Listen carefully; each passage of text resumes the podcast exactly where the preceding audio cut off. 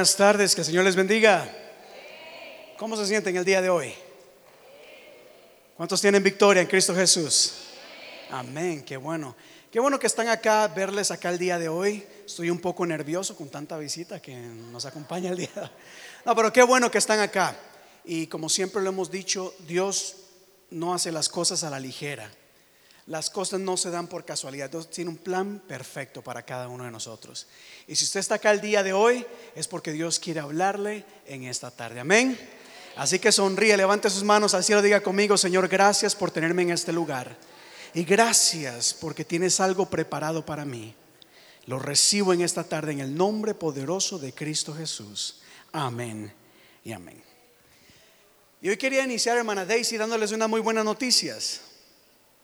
Hace, hace un tiempo atrás hay un tema que he querido compartir acá en la iglesia, pero que el Señor no me ha, me me ha dicho todavía no, no es el tiempo para hacerlo. Es un tema que a mí me gusta mucho. Y es acerca, no, no se lo puedo decir todavía. Pero he estado orando por mucho tiempo, preparándome al respecto. Y porque es un tema maravilloso. Y esta semana que estuve intercediendo, estuve orando, el Señor me dijo, aquí está. Puedes empezar a compartir de este tema con la iglesia. Y es que hoy, María, lo que quiero compartir con ustedes es que estamos entrando ya en una etapa de bendición y de abundancia. Y Dios tiene, mire hermanos, viene una etapa en tu vida en donde Dios te va a bendecir y te va a prosperar en abundancia. ¿Cuánto lo reciben? Pero antes de eso, hay que aprender a ser agradecidos y valorar lo que tenemos ahora. No sé si me entienden acá. Dios quiere bendecirte y prosperarte en gran manera. Pero antes de experimentar esa bendición, esa abundancia, debes empezar por ser agradecido con lo que tienes. Por valorar lo que tienes. Y pensaba, hermanos, no sé si usted recuerda aquel, aquel versículo en Mateo capítulo 25, verso 23, que dice, buen, bien, buen siervo fiel. En lo poco has sido fiel, sobre lo mucho te pondré. En lo poco has sido fiel, en lo mucho te voy a poner.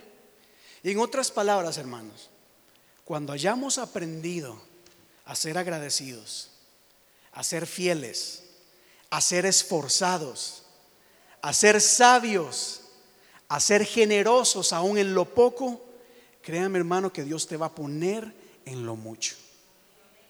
Porque esa es una promesa, hermanos, esa es promesa de Dios. Mire lo que dice Filipenses 4:19. Mi Dios pues suplirá conforme todo lo que necesiten conforme a sus riquezas en gloria. Y yo creo firmemente de que Dios quiere bendecirnos en abundancia, prosperidad en abundancia. El problema está en que muchas personas, como lo, di, lo dije anteriormente y no me cansaré de repetirlo en este mensaje, es que muchas personas quieren ser bendecidas en abundancia, quieren experimentar, eh, ¿cómo sería? Prosperidad, pero no han aprendido, hermanos, a valorar lo que Dios les ha dado e inclusive hasta menosprecian lo que ya tienen. Algunos hasta desperdician lo que tienen, pero quieren más de Dios. Y solo pongas a pensar en lo siguiente, hermanos. Mire, acá en Estados Unidos vivimos en bendición y abundancia. Eso es algo que nosotros tenemos que reconocer. Y lo digo una y otra vez acá en la iglesia, hermanos, porque tenemos que entender y dar gracias a Dios que nos permite estar en este país que ha abierto las puertas para que estemos acá. Y vivimos en mucha abundancia. Y usted quizás lo sabe mejor que yo, por lo menos yo soy de Costa Rica. Y en Costa Rica yo he estado en casas, he conocido personas que viven, hermanos, en un cuarto pequeñito de latas y duermen en tierra. Hay gente literalmente alrededor del mundo que no tiene nada. Y qué importante es que nosotros, hermanos, aprendamos a darle gracias a Dios por todo lo que nos da, aunque para nosotros parece pequeño. No menospreciar las cosas, al contrario, ser agradecidos con Dios. Porque el agradecimiento, hermanos, va a desatar la bendición de lo alto. Pero Dios, hermanos, muy difícilmente va a bendecir en abundancia a aquella persona que se pasa quejando por las cosas. ¿Cierto o no es cierto? Dígale a la persona que está a su lado, no te quejes. Y voy a ser breve porque el mensaje es bastante sencillo. El mensaje creo y espero yo que sea bastante claro y directo. Hoy quiero hablarles acerca de cómo realmente Dios quiere bendecirnos en abundancia. Pero antes de bendecirnos, número uno, tenemos que ser agradecidos. Diga conmigo agradecidos. Número dos, ser fieles y no menospreciar lo que tenemos. Número tres, aprender a confiar y depender de Dios. Y el cuarto se los dejo para más adelante. Pero hay cuatro cosas que quiero compartir el día de hoy. Y quisiera iniciar con un pasaje que ustedes conocen mucho. De hecho, María lo dijo un par de veces hoy. Aquel salmo que dice, el Salmo 23, Jehová es mi pastor. Repítelo otra vez. Jehová es mi pastor y nada me faltará. Ahora quiero que entendamos algo acá y puse esto abajo para que para resaltar lo que la Biblia no dice. No dice Jehová es tu pastor y vas a tener mucho que te sobre. Mucho te va a sobrar. Y es que ciertamente aunque la bendición tiene que ver con tener más, la bendición significa que Dios nos va a dar más de lo que tenemos, tenemos que aprender a entender que la bendición de Dios primeramente se manifiesta al que, en, en el momento en que no nos falta nada. La bendición de Dios inicia al decir, mira hijo, no te va a faltar nada, porque yo soy tu pastor. Y les digo esto porque mucha gente no entiende lo que es la bendición. Asocia la bendición con lo material, con el dinero. Y quieren ser bendecidos abundantemente. Quieren casa, quieren carro, quieren viajes, lo quieren todo. Y el Señor dice, claro, esto es parte de la bendición, en su momento va a llegar. Pero mientras tanto debes entender que la bendición comienza al saber de que Dios nunca nos va a dejar y nunca nos va a desamparar. La Biblia dice, nada te va a faltar.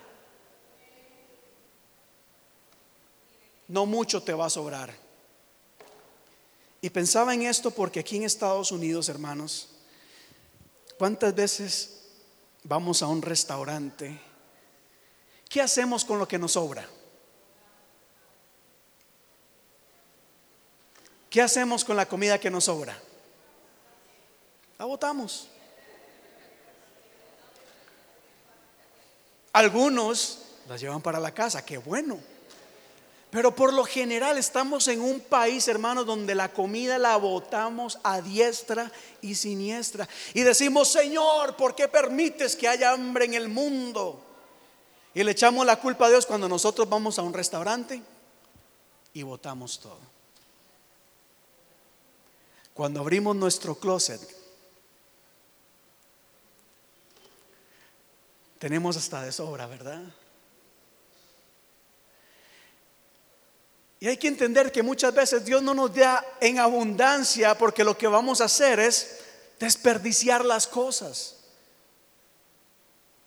Ni tan siquiera las compartimos con los demás. Las acumulamos, las guardamos, tienen la etiqueta ahí guardada, nunca la usamos, pero no queremos deshacernos de ella. Por lo tanto, esas cosas se desperdician. Mire, los veo muy serios acá.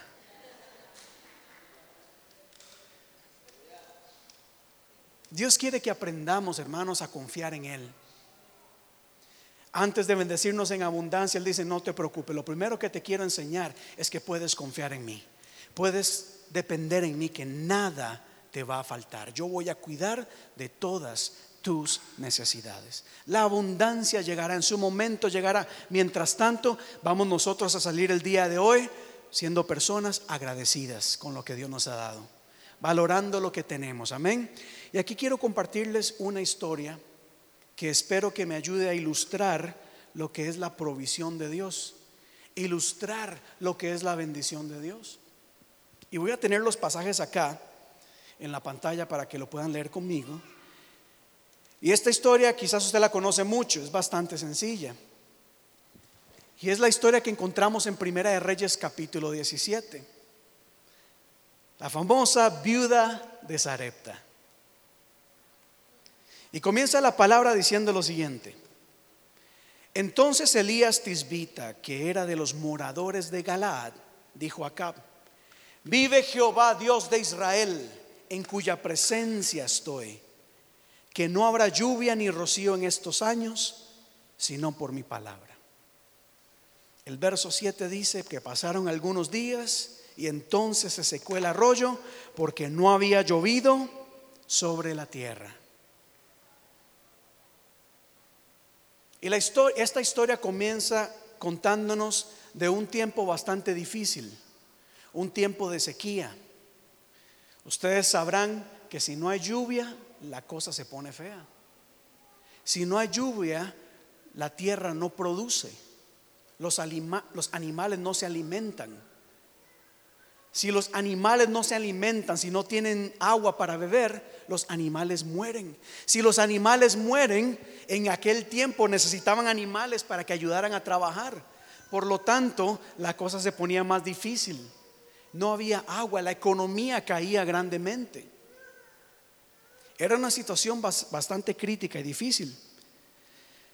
Sin embargo, más adelante en la historia, en el verso 8 y 10, se nos dice que al profeta una vez más le vino palabra de Dios. Y vino palabra a él de Jehová diciendo, Elías, levántate y vete a Zarepta de Sidón y mora allí. He aquí, yo, te, yo he dado una orden a una mujer viuda que te sustente. Y entonces él se levantó y se fue a Sarepta. Quiero que note acá lo siguiente. Decimos que estábamos viviendo en un tiempo bastante difícil. Sequía, la sequía estaba golpeando la economía, la sequía había hecho que no hubiera tanto trabajo, si no hay trabajo no hay dinero, si no hay dinero no hay alimento. Si no hay alimento, las cosas se ponen bastante difíciles. Y el Señor manda a Elías y le dice, ve a esa región donde también hay sequía. Pero no te preocupes, Elías, Elías, que ahí alguien te va a sustentar y va a proveer para ti mientras mores en ese lugar. Cuando dice David, mora allí, nos da a entender de que puede haber pasado bastante tiempo en ese lugar, no solamente un día.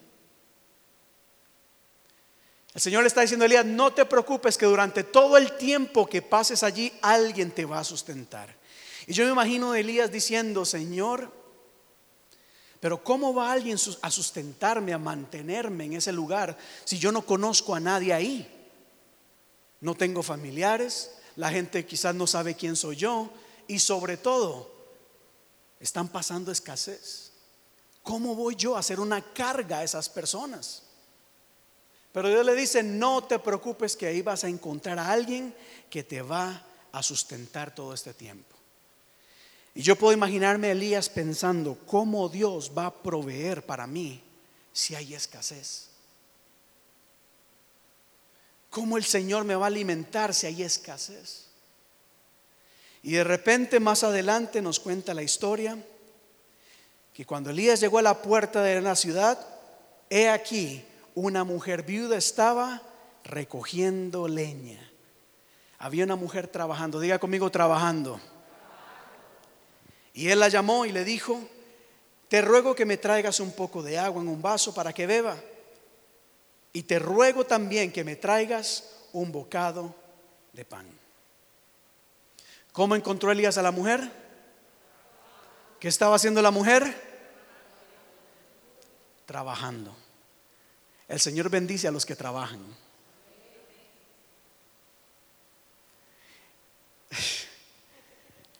Hermanos, el Señor bendice a aquellas personas que se están esforzando y trabajando. Dios no va a bendecir a los que esperan un milagro de brazos cruzados. Que ese es un defecto que tenemos muchos nosotros, muchos de nosotros los cristianos, que queremos que Dios lo haga todo y nosotros quedarnos de brazos cruzados. Queremos que en la iglesia oren por mi milagro, pero yo no oro. Queremos que el pastor en televisión ore por mi milagro, pero yo no oro. Oro muy poquito. Queremos que todo el mundo ore, pero nosotros no oramos, no buscamos de la presencia de Dios. Queremos que Dios nos dé un trabajo, pero no nos esforzamos por capacitarnos. No nos esforzamos por hacer bien las cosas. Y acá notamos algo acá, estaba haciendo un paréntesis, cómo Dios bendice a las personas que están trabajando. Pero aquí hay algo que me llama mucho la atención, cómo Elías llega y llama a la mujer. Mira, Elías llega y la llama. Hey, tráeme o dame un vaso de agua y tráeme algo de comer. Yo digo, Elías se salvó de que esa mujer no agarrara la leña y le diera en la cabeza. Que hay un tiempo de sequía, de escasez, hay calor, el sol es fuerte, el sol golpea, hay cansancio. Y lo que esta mujer estaba haciendo no era fácil. Y de repente llega este hombre que ella no conoce, un hombre extranjero, y le pide que le dé algo. Es más, yo que Elías hubiera por lo menos ofrecido ayudarle. Mira, necesitas ayuda, yo te ayudo a recoger la leña. Después de recoger la leña, uff, qué calor, ¿verdad? Qué cansado. No tendrás un vasito de agua cambian las cosas.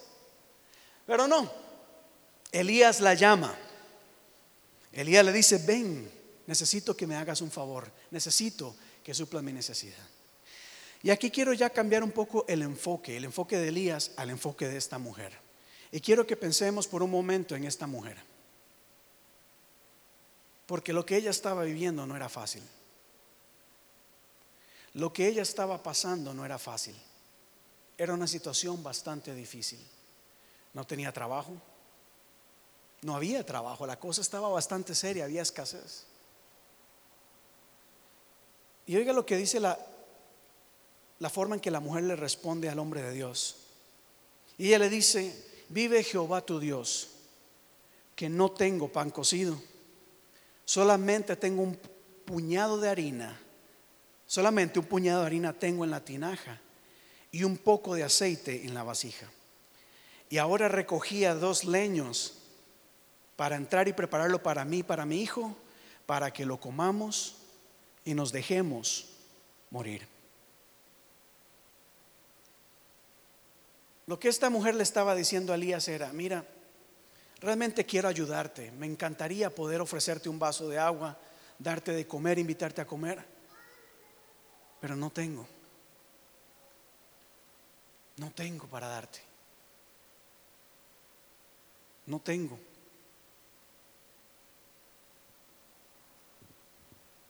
Lo único que tengo es un poco de harina, un poco de aceite, apenas lo suficiente para comer una vez más y, después dejarnos morir.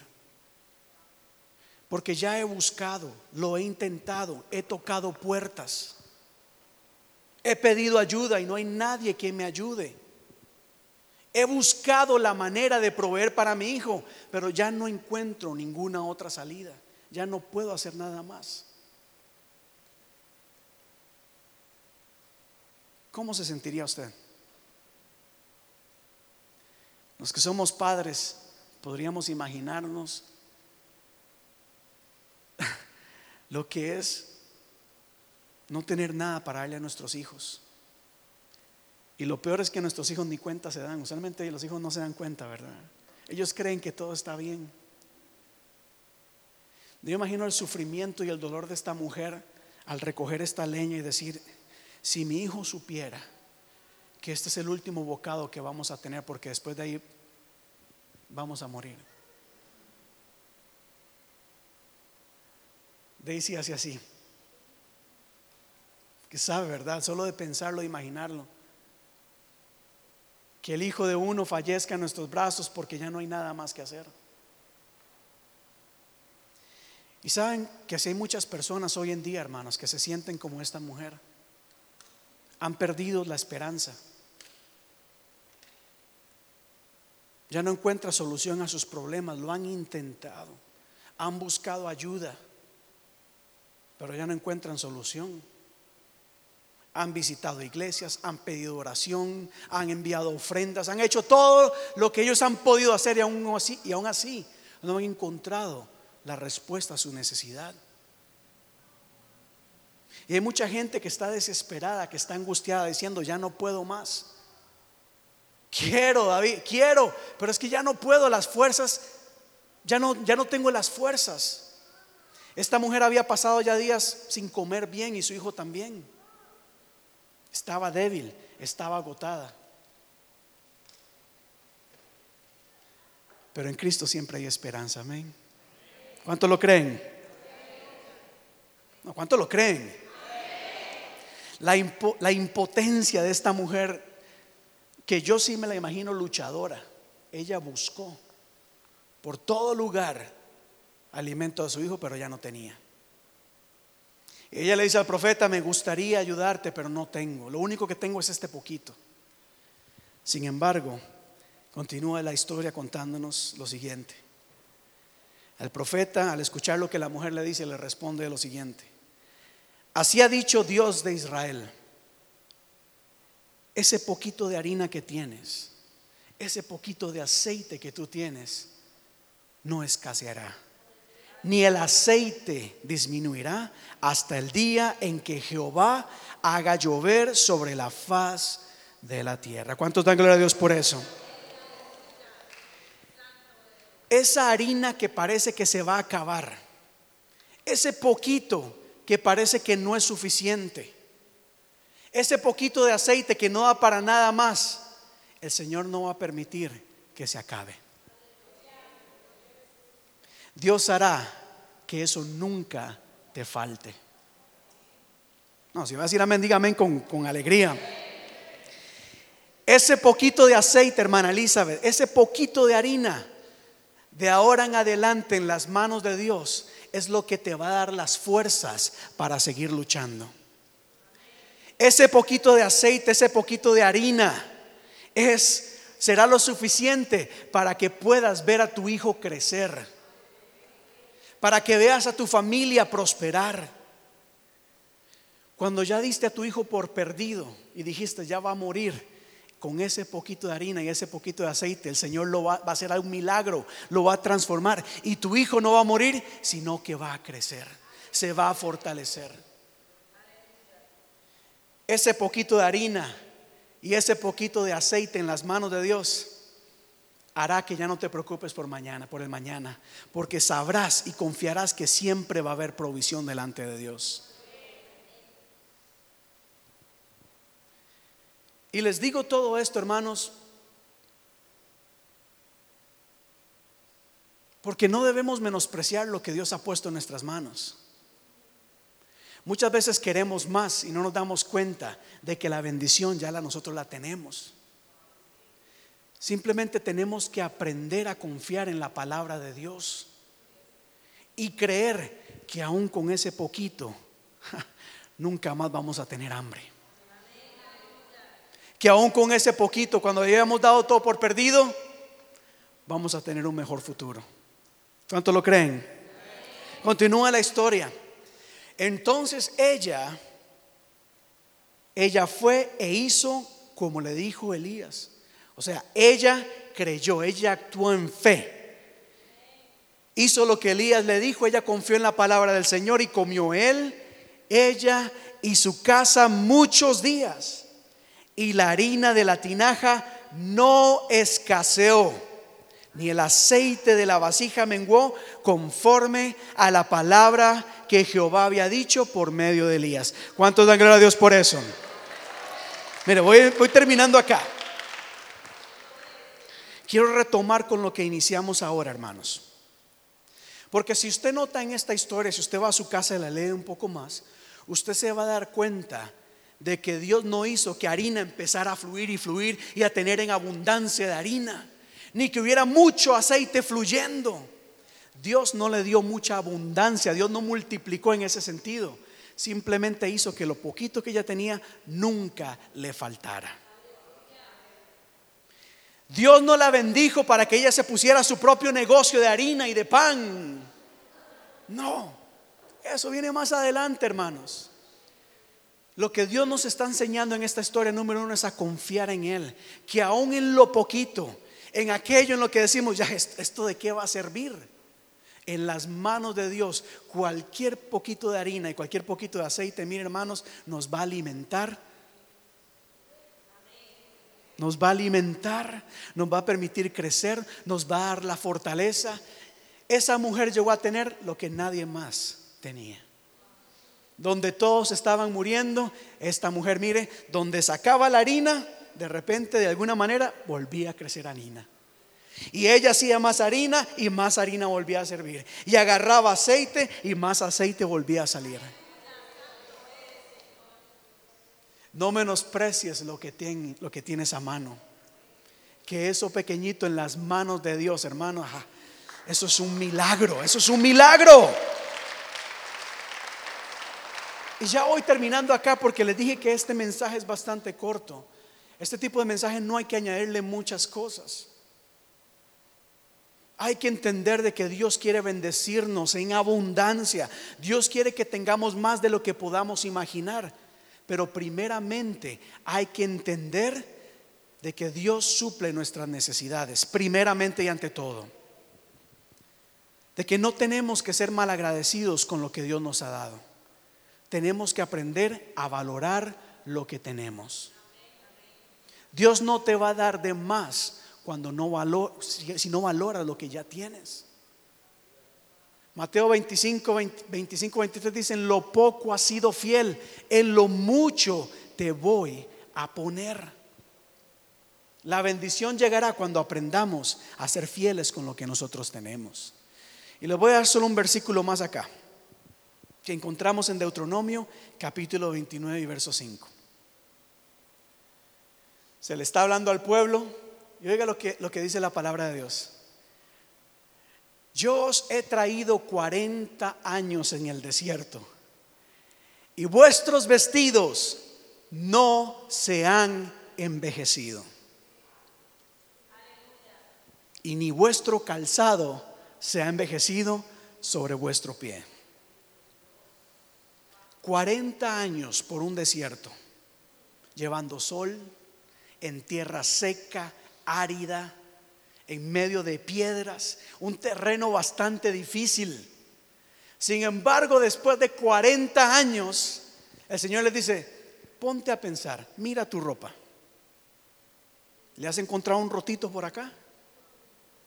¿Se te, ha, ¿Se te ha quitado el color de la camisa?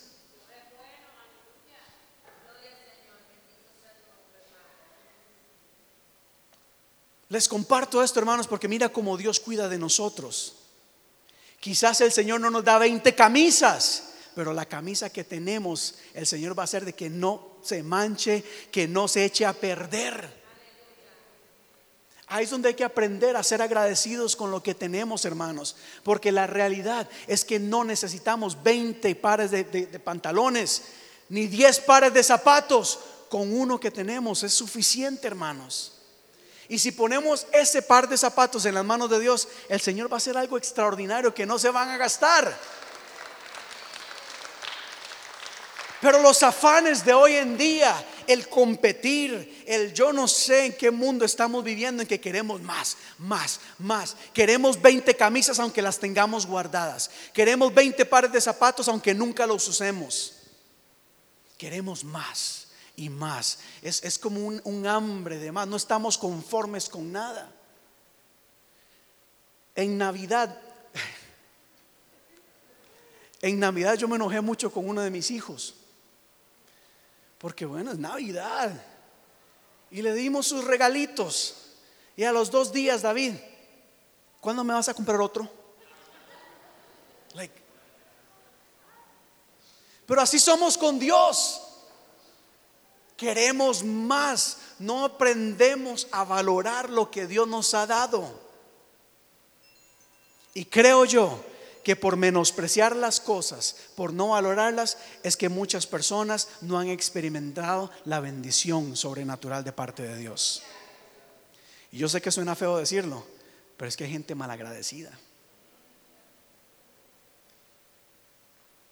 Pero ustedes no son así, ¿verdad? Eso pasa en otros lugares. Solo pasa en Puerto Rico, ¿verdad? Acá no. Acá en este lugar hay personas agradecidas con Dios. ¿Cuántas personas agradecidas hay acá en este lugar? Levante sus manos. Cierre sus ojos y diga conmigo, gracias Señor por lo que me has dado. Mira acá, en este pasaje de Deuteronomio se nos dice que por 40 años sus ropas no se desgastaron. Va a llegar el día en donde entremos a la tierra prometida, en donde va a haber abundancia de leche, de miel, de comida, va a haber de todo. Ya llegará el día. Pero mientras tanto debemos de caminar confiados en que Dios nos va a dar lo que necesitamos para el camino. Quizás no es el reloj de 100 dólares, quizás es uno de 5 dólares como este. Yo, digo esto con, a mucho orgullo. Yo lo compré en uno de esos lugares baratos, 5 dólares, y hace lo mismo que un reloj de, de 500 dólares. El Señor nos cuida en todo momento.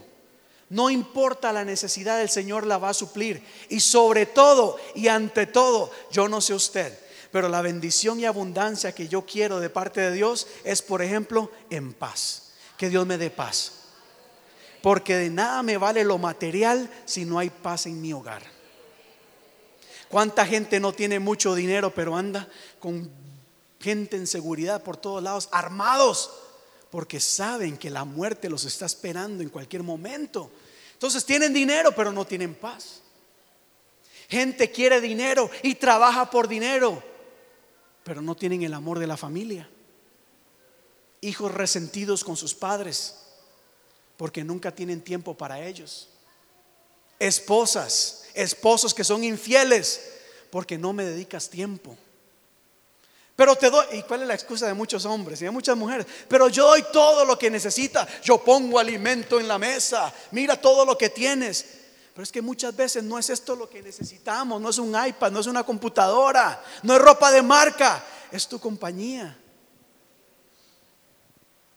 Una más. ¿Cuántos quieren que Dios les bendiga abundantemente en esta tarde? ¿Y qué pasa si Dios te dice, mira, no te voy a dar bendición material?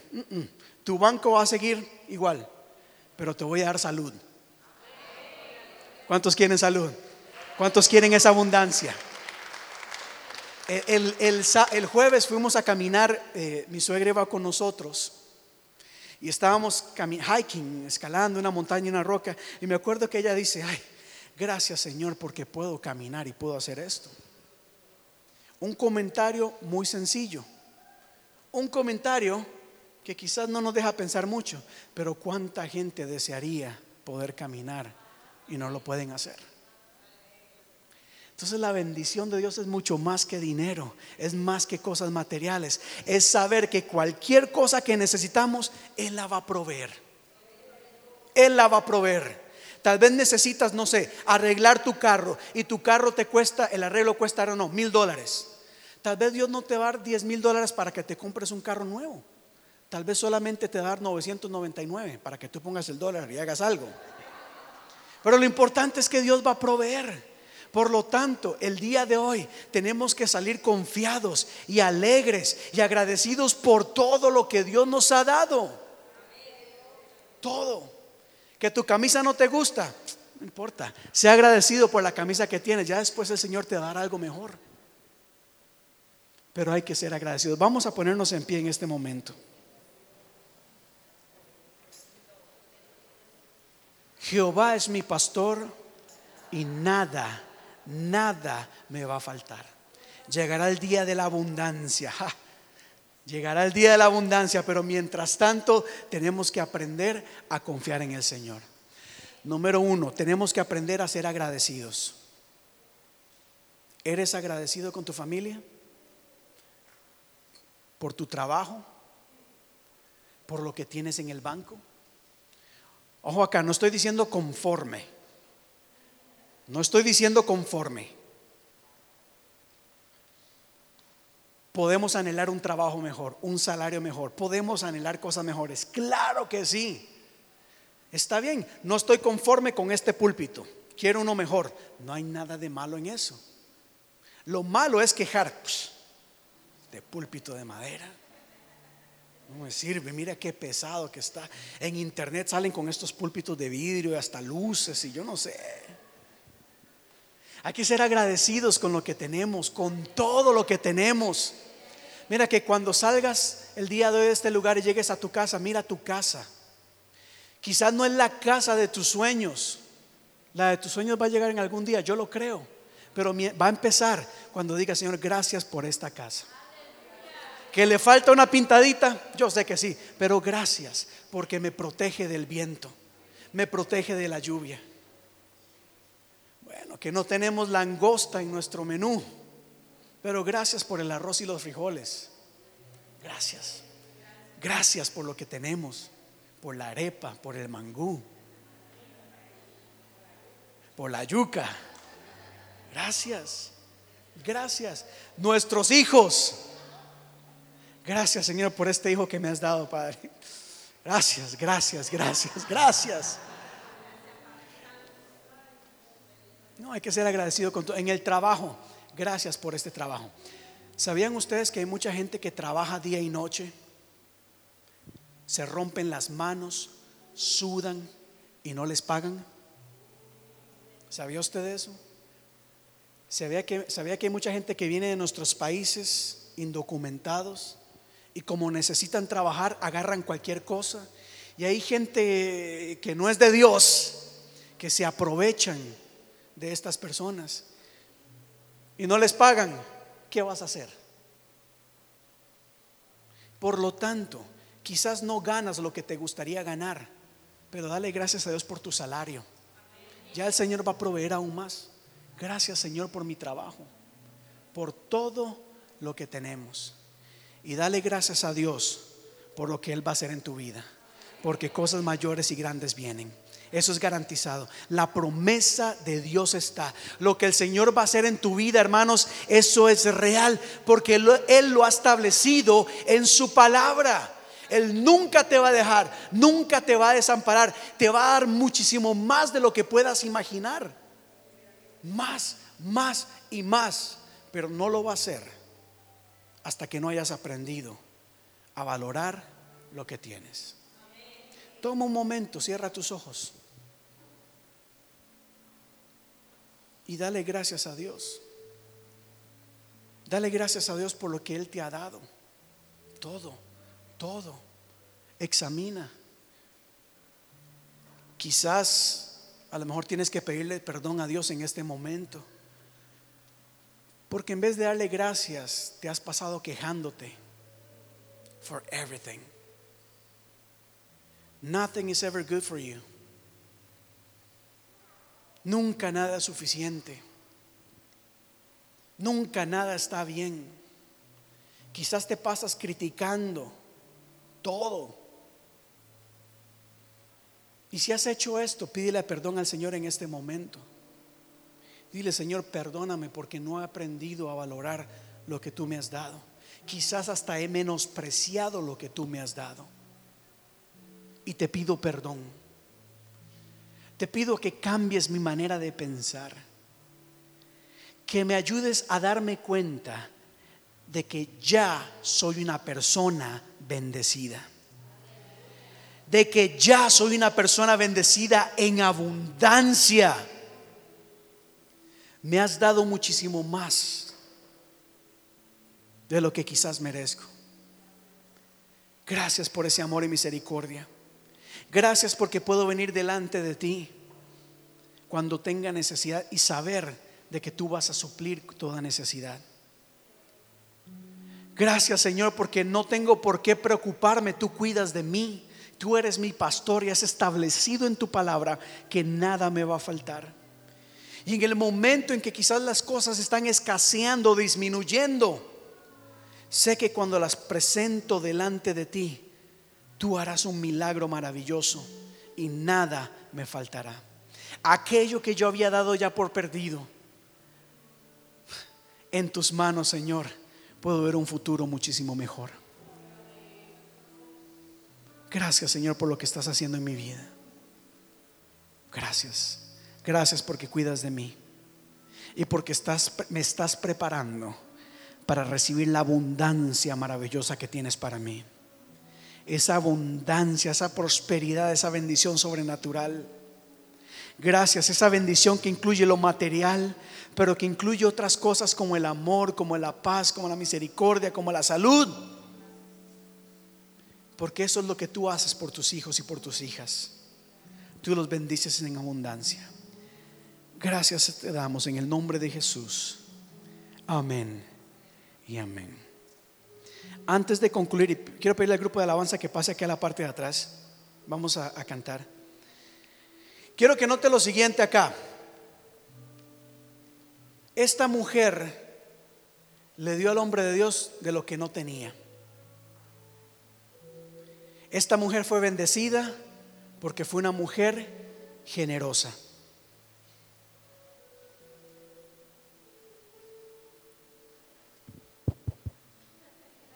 No, no sé. ¿Se escuchó? Que no sé si me escucharon. Ella fue bendecida porque ella dio. Y no voy a recoger ofrenda acá. Así que tranquilo, no estoy pidiendo ofrenda. Ustedes saben que en esta iglesia nosotros aquí no pedimos por pedir. Hay quienes reparten o dan, dicen proverbios, y se les es añadido más.